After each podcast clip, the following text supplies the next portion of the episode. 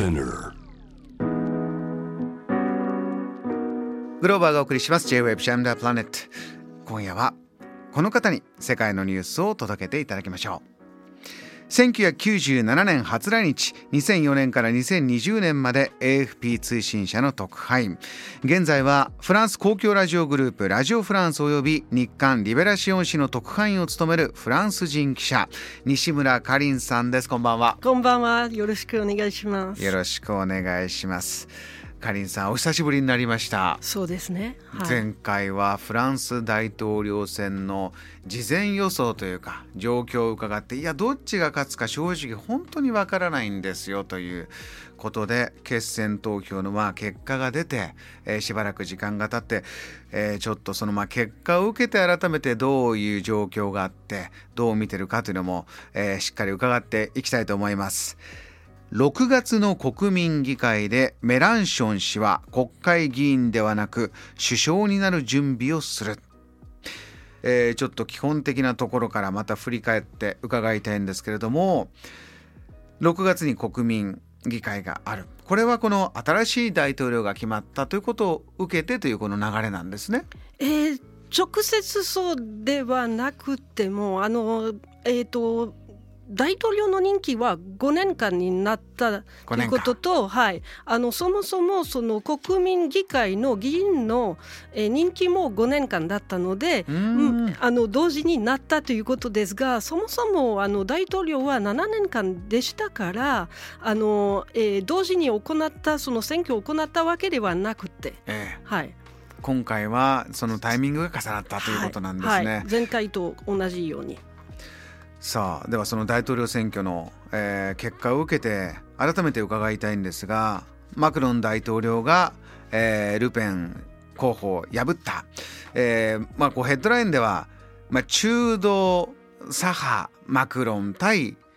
極右ルペンなんていうふうにこうねバッとイメージは書かれるんですが実際選挙戦を経てそして選挙結果を受けて政策もいろいろ見てきて結果も見てどういうふうにご覧になってますか？えっ、とねマクロン氏はまあ再選したが多くのフランス人はその結果で満足していません。そうなんですね。そうですね。やっぱりあのマクロン氏が再選した理由は、まあ主にルペンが大統領にならないように。あのマクロンを選んだ、えー、国民が多いということですが彼らはあの、まあ、本気でマクロン氏の政策を支持しているわけではありません。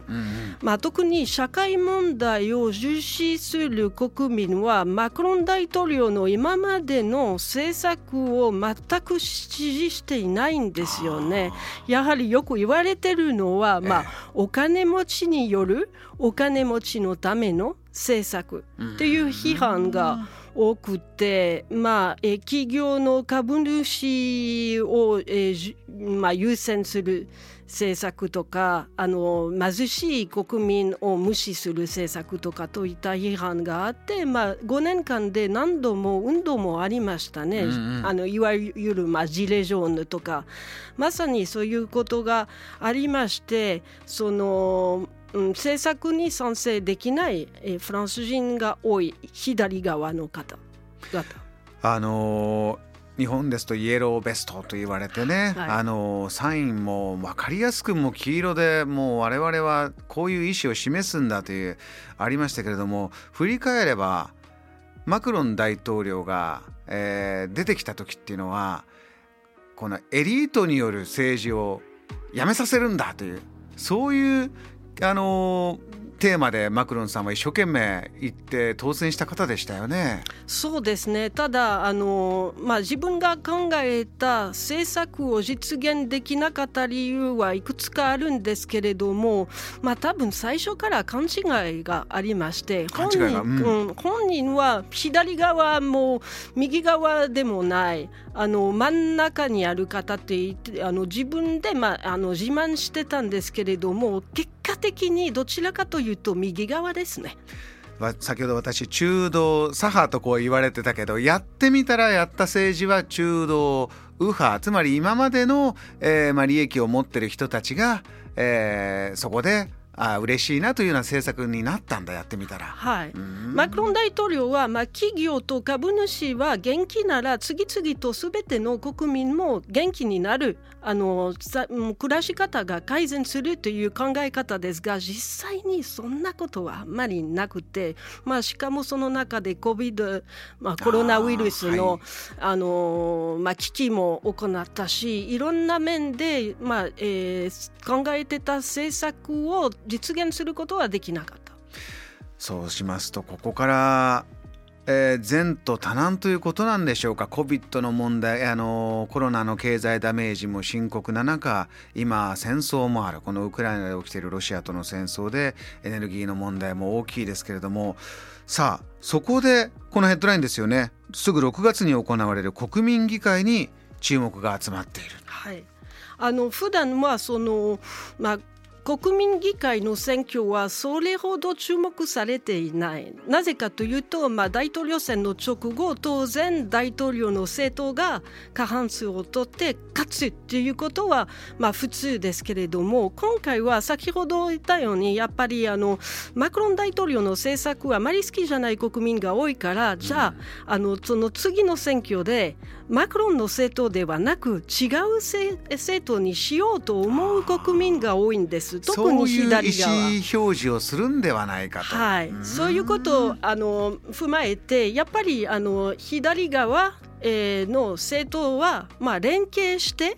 あのライバルにならなくてあの全ての地方であの、まあ、そのなんというあの左側の政党の一人だけの候補者をしようとしてるのでそれその、えー、候補者が、まあ、勝つ可能性が当然増えるということです。あのかりんさんこういったケースは例えば日本であるとその左側と言われる政党各政党同士の政策がでもよく見合わせると付き合わせると違っているからなかなか日本だと野党共闘とかいう言葉がね一時言われましたけれどもなかなか現実難しかったというのがあったんですがフランスの場合はいかがなんでしょうか？あフランスの場合はやはり右左はありますしあの野党与党は完全に、まあ、明確にあるということですのであの今回の、えー、選挙で、まあ、大統領の政党ではなく違う政党が、えー、国民議会で、えー、過半数を取る場合はどういう結果かというと、うん、あの首相はその反対の政党の人になります。つまり、はい、大統領の考え方と首相と政府の考え方が異なることになります。これは今までもあったんですか？こういうケースっていうのは。ありました、うんうん、2回ありました、うん、あのミテロン大統領の時に2年間そういう、まあ、ねじれ。ねじれ状態、うん。ね、もう一つは、えっと、シラク大統領の時この経験で、えー、フランスの皆さんというのはこういう、えー、例えばマクロン大統領は、まあ、当選はしてるけど、えー、政策を支持はしていないんだ、えー、ねじれ国会というか首相は、えー、じゃあ今回であればマクロン大統領とは対立する、えー、違う政策を持ってる人がやっててこれはうまくいくだろうというふうに皆さん見てるんでしょうか？ある程度うまくいくことができるんですもっとバランスを取った政策が実現される可能性がありますがただやはりあの問題も多いから、うん、えー、急に、まあえー、何かを決めないといけない時があるのでそこはあの問題が出てくる可能性があるんですけれどもただその時は、はい、あのえー、外務政策は主に大統領の権力です。うん。そこですよね。今 EU としてどうしようかと。いう時に、まあ、マクロン大統領があまあこれ順番順番の順番だったんで、え EU 全体を代表してこのヨーロッパの外交をやってきていたところにじゃあこのお名前出たメランション氏が、えー、首相になった時その外交の部分はどうですか？どうご覧になりますか？主に大統領が。そうすると、はい